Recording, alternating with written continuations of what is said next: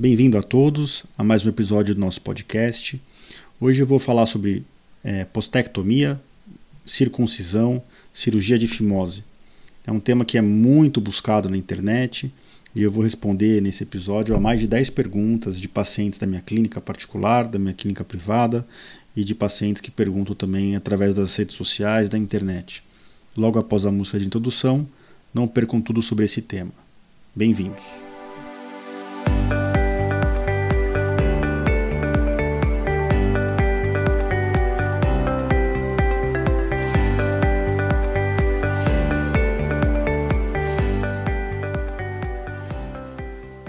Bem-vindos ao podcast Conversa Aberta com o Urologista.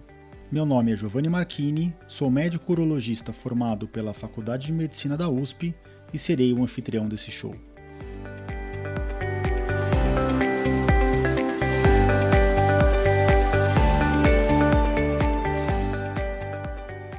Nesse podcast, queremos compartilhar conhecimento confiável e de qualidade sobre saúde com um formato único e inovador e sempre com o foco no paciente, nós vamos esclarecer as suas dúvidas, trazendo todos os ângulos das situações vivenciadas no dia a dia da urologia.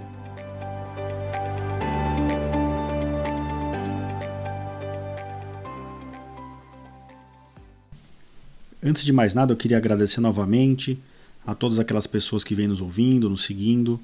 Acho que o podcast está crescendo, o feedback está sendo bem positivo. Eu realmente espero, do fundo do coração, que a gente esteja passando informação de, de qualidade para quem está nos ouvindo. Tá? A gente sabe que a vida de hoje é muito corrida, tem gente que consome mais conteúdo de áudio do que de, de texto. Então foi por isso que eu decidi, além do, do blog, alimentar os episódios de podcast com pelo menos um episódio por semana para trazer informação para vocês. E esse é um dos temas mais buscados na, na, nas mídias sociais, na rede social. É um tema que não é tão falado por aí, não é um tema considerado nobre na urologia, mas sinceramente é um dos temas uh, que a gente mais atende no consultório. E é importante a gente alinhar as expectativas. Eu vou tentar falar tudo sobre fimose aqui, sobre postectomia, que é o nome da cirurgia, né, de técnico da cirurgia de fimose eu vou tentar responder a pergunta de todos os pacientes. Eu fiz um, uma lista de perguntas aqui que eu vou responder para tentar dar uma visão bem completa para vocês sobre a teoria desse tema. Eu não vou me ater muito ao perioperatório aqui, porque eu pretendo mais para frente chamar um paciente meu para contar a experiência dele, que é o que eu tenho feito aqui, que eu acho interessante vocês sempre ouvirem os dois lados, né? O lado teórico do médico, que dá a orientação sobre aquele procedimento, aquela patologia, e o lado do paciente que realmente sentiu na pele aquilo que que está sendo falado aqui. A gente já teve alguns episódios assim e, e acho que o feedback está bem positivo. Tem pouca gente fazendo dessa forma os podcasts e eu acho importante sempre ter o foco no paciente. Então, sem mais demoras, vamos falar sobre postectomia, né? Então, o que, que é a, a postectomia? A postectomia é a cirurgia de retirada da pele do pênis, né? E, e por que, que a gente tem que tirar essa pele? Nem sempre a gente tem que tirar essa pele. Existem indicações clássicas de retirada da pele do, do pênis e existem indicações relativas. Em algumas religiões, como por exemplo no judaísmo, a circuncisão é feita de rotina logo ao nascimento da criança. Né? É, mas isso é uma, uma indicação, vamos dizer assim, religiosa, não médica. Então, só para esclarecer, o que, que é fimose? Né? Fimose é quando existe um excesso de pele do pênis e essa pele ela é muito estreita. Então, quando essa pele é recuada, a glande, que é a cabeça do pênis, ela não consegue ficar exposta. Isso é a definição clássica de fimose. Às vezes a gente ouve falar por aí, ah, eu fiz a cirurgia de fimose, mas no fundo a pessoa não tem a fimose. Nem sempre a indicação da cirurgia de postectomia é uma fimose clássica, tá?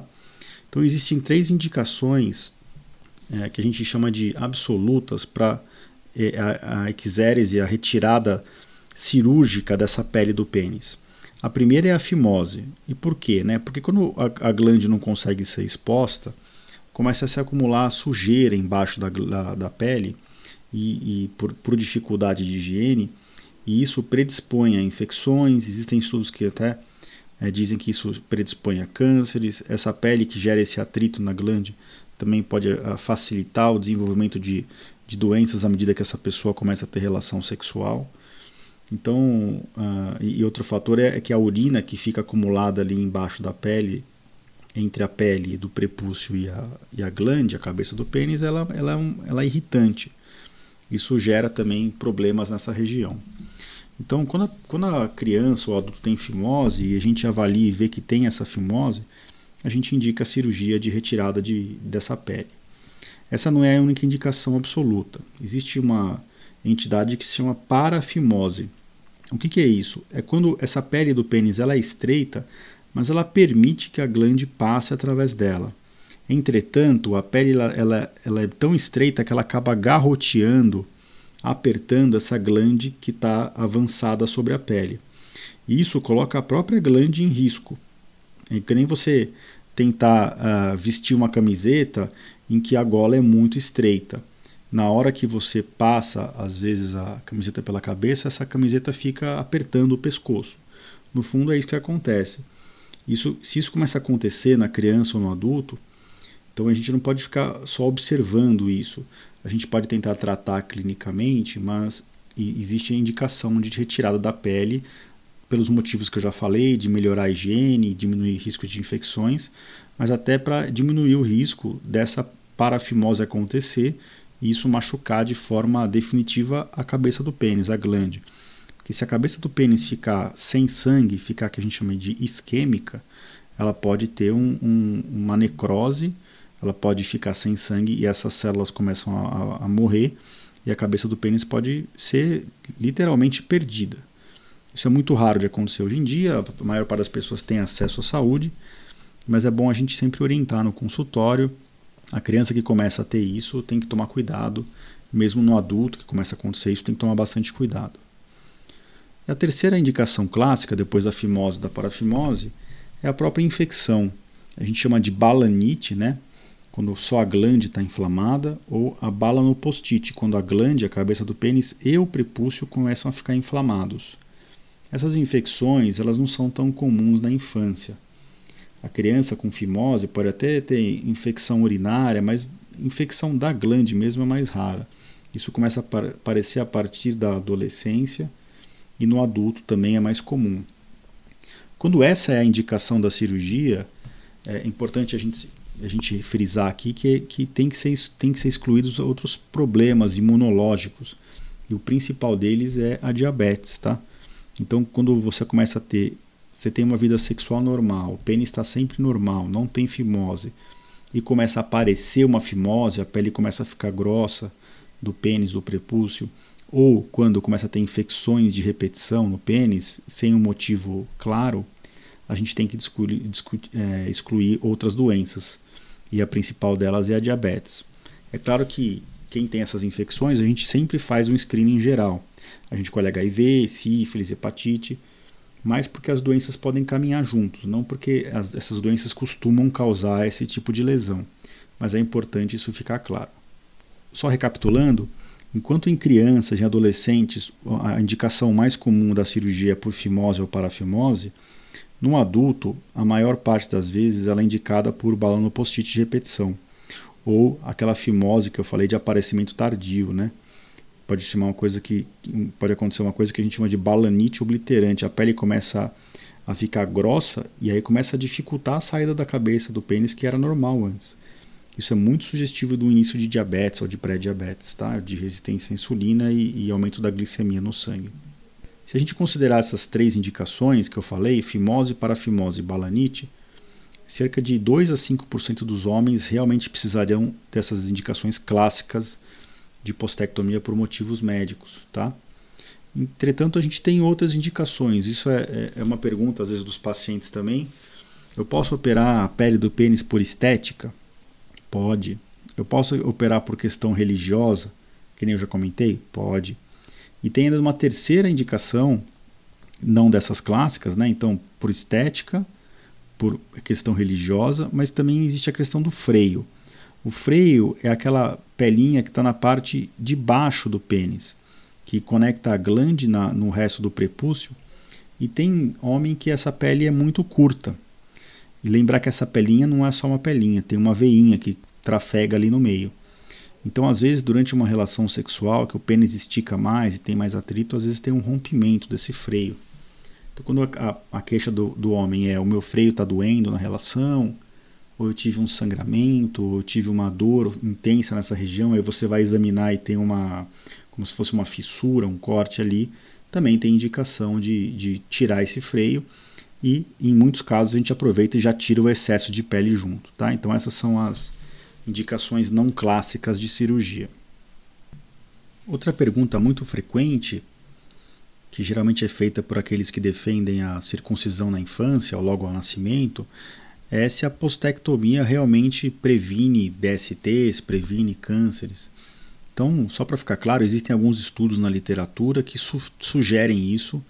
Homens que fizeram a circuncisão na infância, eles tiveram uma, uma incidência de câncer de pênis menor do que a população geral. E tem outro estudo falando que mostrando que quem faz a postectomia tem uma menor chance de é, desenvolver, é, de se contrair o HIV, né? É claro que, a meu ver, isso é muito controverso. Eu acho que é muito mais importante o comportamento do homem, a, a higiene do homem com o próprio pênis, do que o fato de ter feito a postectomia ou não. Acho que é importante de falar o contrário também. Fazer a postectomia com certeza não aumenta o risco de câncer e não aumenta o risco de DSTs. A não ser que por ter feito a postectomia aquele homem se considere mais protegido e acabe tendo um comportamento de risco para ter essas duas eh, patologias, né? relação sexual desprotegida ou diminuir a higiene. Mas sem a pele, é, dificilmente no banho o homem acaba não fazendo uma higiene mais adequada do pênis. Tá bom? Então, só para comentar sobre essa pergunta. Outra pergunta interessante, é, que geralmente os homens mais velhos fazem, é se toda irritação no pênis obriga uma postectomia. Então, que nem eu já comentei, muitas vezes a, a inflamação no pênis é causada por uma infecção bacteriana, uma infecção uh, fúngica, geralmente, pode ser mais em menor frequência por uma infecção viral, mas muitas vezes essa infecção está acontecendo por conta de uma queda da imunidade da pessoa. Então é importante investigar se essa pessoa está com a imunidade normal, fazer exames, passar no médico, fazer o exame físico e descartar isso. Não é incomum a gente pegar pacientes, de novo, voltar no exemplo do diabetes, porque é uma, é uma doença, praticamente uma epidemia no mundo, no Brasil, e está associada também com a obesidade. Então não é infrequente a gente fazer o diagnóstico do diabetes, faz uma glicemia de jejum e vem 200, 300, ou uma hemoglobina glicada e vem bem alto, 8, 9%, e, e a gente indica o tratamento do diabetes. E muitas vezes a inflamação no pênis vai embora junto, mesmo sem nenhum tratamento específico, tá? Então, só para responder essa pergunta, nem toda inflamação no pênis demanda postectomia. Aliás, é até importante frisar que enquanto a doença do diabetes estiver descompensada, o ideal é que não se opere, porque isso vai dificultar a cicatrização. Então, primeiro tem que se compensar a diabetes, tratar clinicamente o pênis para se operar numa fase menos aguda. Isso é, é o jeito certo de programar o, o tratamento cirúrgico quando ele é necessário para esse tipo de indicação. Agora, falando um pouquinho de postectomia na infância, né? A gente atende bastante criança no consultório e é muito comum as, os pais né, e as mães perguntarem para a gente, ou às vezes até o próprio paciente, qual que é a melhor idade para fazer a cirurgia, né? Seja, seja qual for a indicação. É lógico que quando a indicação é infecção de repetição, se impõe a necessidade de cirurgia, tomar os cuidados que eu já, já descrevi anteriormente. E aí qualquer idade é idade, mas numa situação de fimose ou parafimose, é, que, em que se não, não se tem muita pressa para fazer a cirurgia, é, é, muito bom se fazer essa cirurgia na infância. Né, 2, 3, 4, 5 anos. É uma, é, uma, é uma idade em que a criança se recupera muito bem, apesar da cirurgia ser feita com anestesia geral.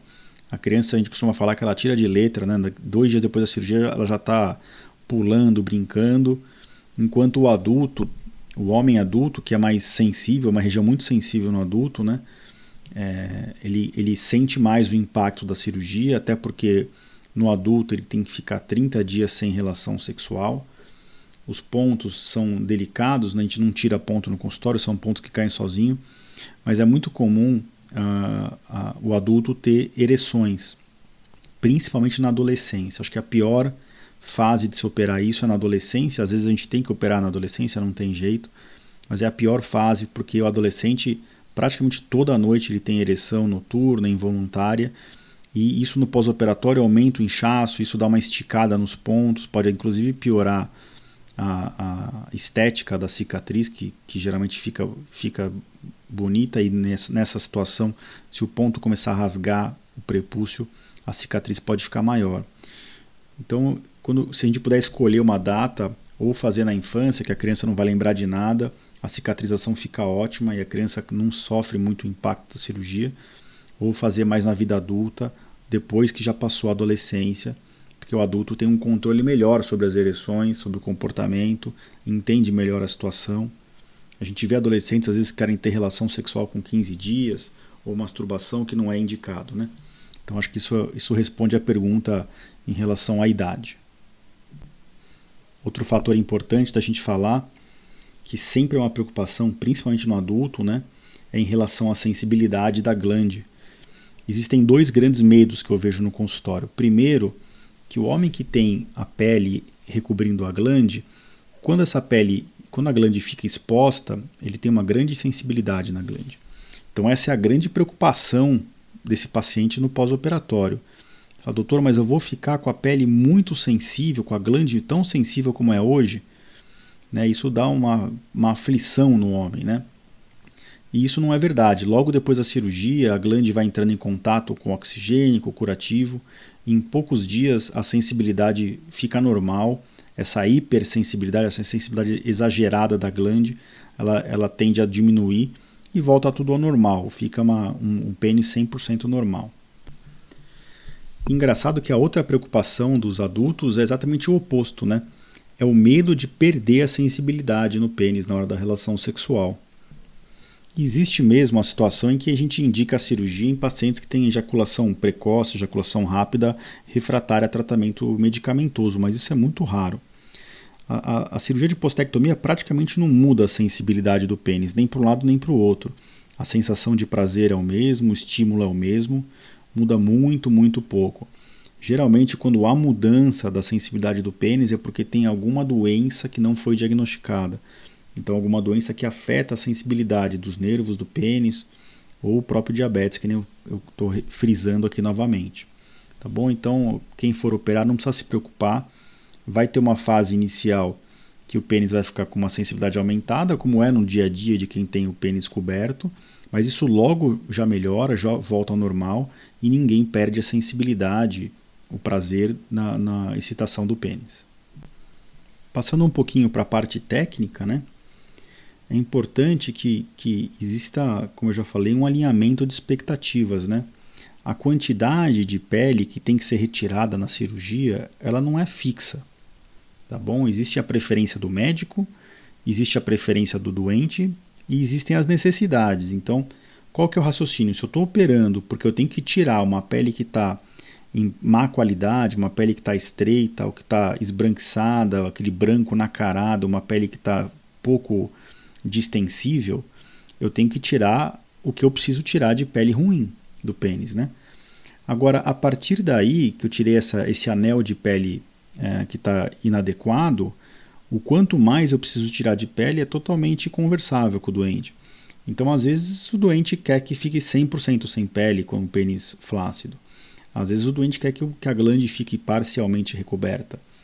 E, na medida do possível, no, no exame físico pré-operatório, essa, essa expectativa pode ser alinhada com o seu médico. Né? Se a gente olha e fala, olha, infelizmente eu vou ter que tirar a pele e a pele ruim vai até esse ponto aqui, então vai ficar praticamente sem pele cobrindo o pênis, aí não tem o que fazer. Mas se a gente vê que tem espaço para deixar um pouco de pele, eu costumo até oferecer isso para o paciente. Você prefere que fique sem nada ou que deixe um, um pouquinho de pele cobrindo um pedacinho da glande? É lógico que deixar muito a pele cobrindo a glande não tem sentido, senão a gente nem estaria operando para melhorar a higiene, né? Mas isso é uma coisa que vale a pena discutir com o urologista, ok? E passando então finalmente para falar um pouquinho da cicatriz, né? Existem do ponto de vista técnico, duas, duas formas de fazer essa cirurgia. Você pode usar um anel, no qual você amarra um fio na pele que você quer retirar. A gente chama isso de plastibel. É muito usado principalmente em crianças e em hospitais judaicos, né? E, e eu não gosto muito dessa técnica. Eu prefiro fazer a mão livre. Eu prefiro fazer a, a técnica tradicional, na qual a gente está olhando e o paciente vai para casa já com os pontos passados, não tem que ficar esperando o anel cair, porque quando usa anel tem que ficar esperando o anel cair em casa. Eu não gosto muito, não fui treinado assim, mas tem gente que defende essa técnica. Eu acho que a estética fica um pouquinho melhor com a técnica clássica, não com a técnica do anel. E no final da cirurgia, esses pontos que a gente dá são pontos bem delicados, com um fio bem fino, juntando as duas partes do prepúcio, que vão que, que são as duas laterais do anel que foi retirado, e esses pontos são absorvíveis. Né? Então a gente costuma fazer pontos separados, absorvíveis. Esses pontos demoram de duas a quatro semanas, geralmente, para cair. Tem médico que prefere dar pontos contínuos, eu acho que a cicatriz fica mais feia. E, em geral, se a pessoa tem um bom cuidado no curativo do pós-operatório, tomar as medicações certinhas e ela não, não, não tentar evitar ereções, se comportar direitinho, a cicatriz fica muito boa. Tá? Muito boa mesmo. Não fica muito visível, e dificilmente o paciente não, não aprova o aspecto final. Apesar disso, não é incomum os pacientes questionarem a gente. Né? Às vezes a gente pega paciente que já foi operado que, que a gente vê que a pele não ficou boa. Então existe a, a possibilidade de a gente fazer um retoque, de tirar aquela pele que está feia em volta da, dos pontos antigos. Às vezes a gente pega pacientes assim no consultório, às vezes a gente pega pacientes em que a, a pele do prepúcio para baixo do pênis ficou muito inchada. Isso acontece às vezes até por um, um, uma alteração da técnica, então dá para também corrigir isso. E muito raramente a, a fimose pode voltar. Às vezes o médico não tirou toda a pele, quando o paciente fez isso na adolescência, ou quando era jovem, ou quando era adulto jovem, ou mesmo na infância. E quando ele entra na idade adulta, às vezes por, por conta de uma doença outra, um diabetes, uma hipertensão, até alguma DST, o prepúcio pode voltar a cicatrizar fechado. Tem que tomar cuidado, passar em avaliação, ter certeza que não, a gente não está falando aqui de um tumor, mas essa, essa fimose secundária pode acontecer. E isso também deve ser tratado cirurgicamente. Para terminar, eu não posso deixar de comentar sobre o tratamento clínico. Né? Acho que a ideia do episódio aqui era falar do tratamento cirúrgico, mas existe sempre a possibilidade de tentar resolver, ou pelo menos melhorar a fimose com tratamento com pomada, com medicações. A principal pomada do mercado ela tem corticoide e a luronidase. Então é uma pomada que ela dá uma afinada na pele do pênis. A gente costuma usar isso principalmente em crianças, mas dá para usar no adulto. Então a pessoa passa toda a noite essa pomada na, na nesse excesso de pele que está fechado e vai fazendo o exercício no banho de tentar puxar a pele para trás para expor a glande devagarzinho, todo dia. Eu costumo pedir para fazer 30 dias isso, eu reavalio aqui no consultório.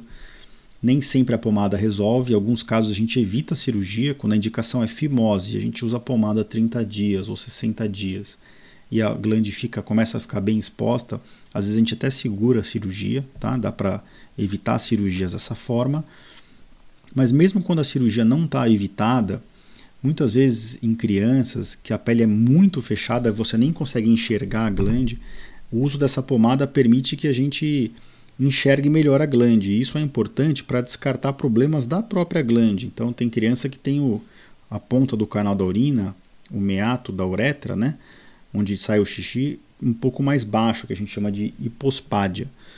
Então, Passando a pomada, a gente consegue abrir um pouco, a, a expor um pouco a glande para garantir que não existe hipospádia, que a gente não pode levar a criança para uma cirurgia de fimose tradicional e chegar na hora lá e descobrir que ela tem uma hipospádia, porque nessa situação a gente não pode tirar o excesso de pele, a gente tem que preservar, visando, objetivando uma, uma reconstrução posterior do canal da urina. Tá certo? Então, só para lembrar que o tratamento clínico existe, a gente faz bastante no consultório e às vezes ele evita até um, um procedimento cirúrgico. Queria agradecer novamente a todos por ficarem até essa parte do episódio com a gente. Eu espero que vocês tenham aprendido um pouco no episódio de hoje. Eu vou trazer mais informações ainda sobre essa, esse tipo de tratamento eu vou entrevistar um paciente meu que passou por, por esse procedimento. Queria trazer a visão global para vocês e mais para frente eu vou trazer a visão do próprio paciente, como é que foi o, o pré, o intra e o pós-operatório dele. Mais uma vez eu queria agradecer a todos pelos comentários que vocês têm deixado, as notas no podcast da Apple, os acessos ao nosso site. Os comentários têm sido muito proveitosos. E se vocês têm gostado dos temas, compartilhem nosso podcast. A ideia é levar conhecimento para o máximo de pessoas possível. Nem todo mundo tem acesso a gente, então a ideia é exatamente isso: é, é levar informação de qualidade e informação séria para quem não tem acesso. Lógico que a gente está sempre de portas abertas. Se você tiver alguma dúvida, mande mensagem, pode me mandar um direct no Instagram, pode deixar um comentário no site, pode me mandar um e-mail, um WhatsApp. Nossos contatos estão em todos os lugares. Tá bom? Uh, e no próximo episódio, só para já fazer uma introdução, eu vou falar sobre reposição hormonal, que é um tema bem da moda, é um tema bem controverso, e para isso eu vou entrevistar um, um, um colega próximo meu, que é bem focado nesse tipo de tratamento, para responder a pergunta de um paciente nosso. Tá bom? Não perca o próximo episódio também. Grande abraço a todos, nos vemos por aqui.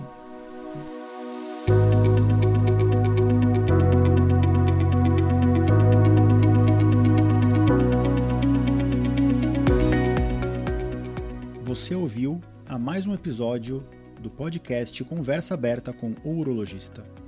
Mais uma vez, obrigado e até o próximo.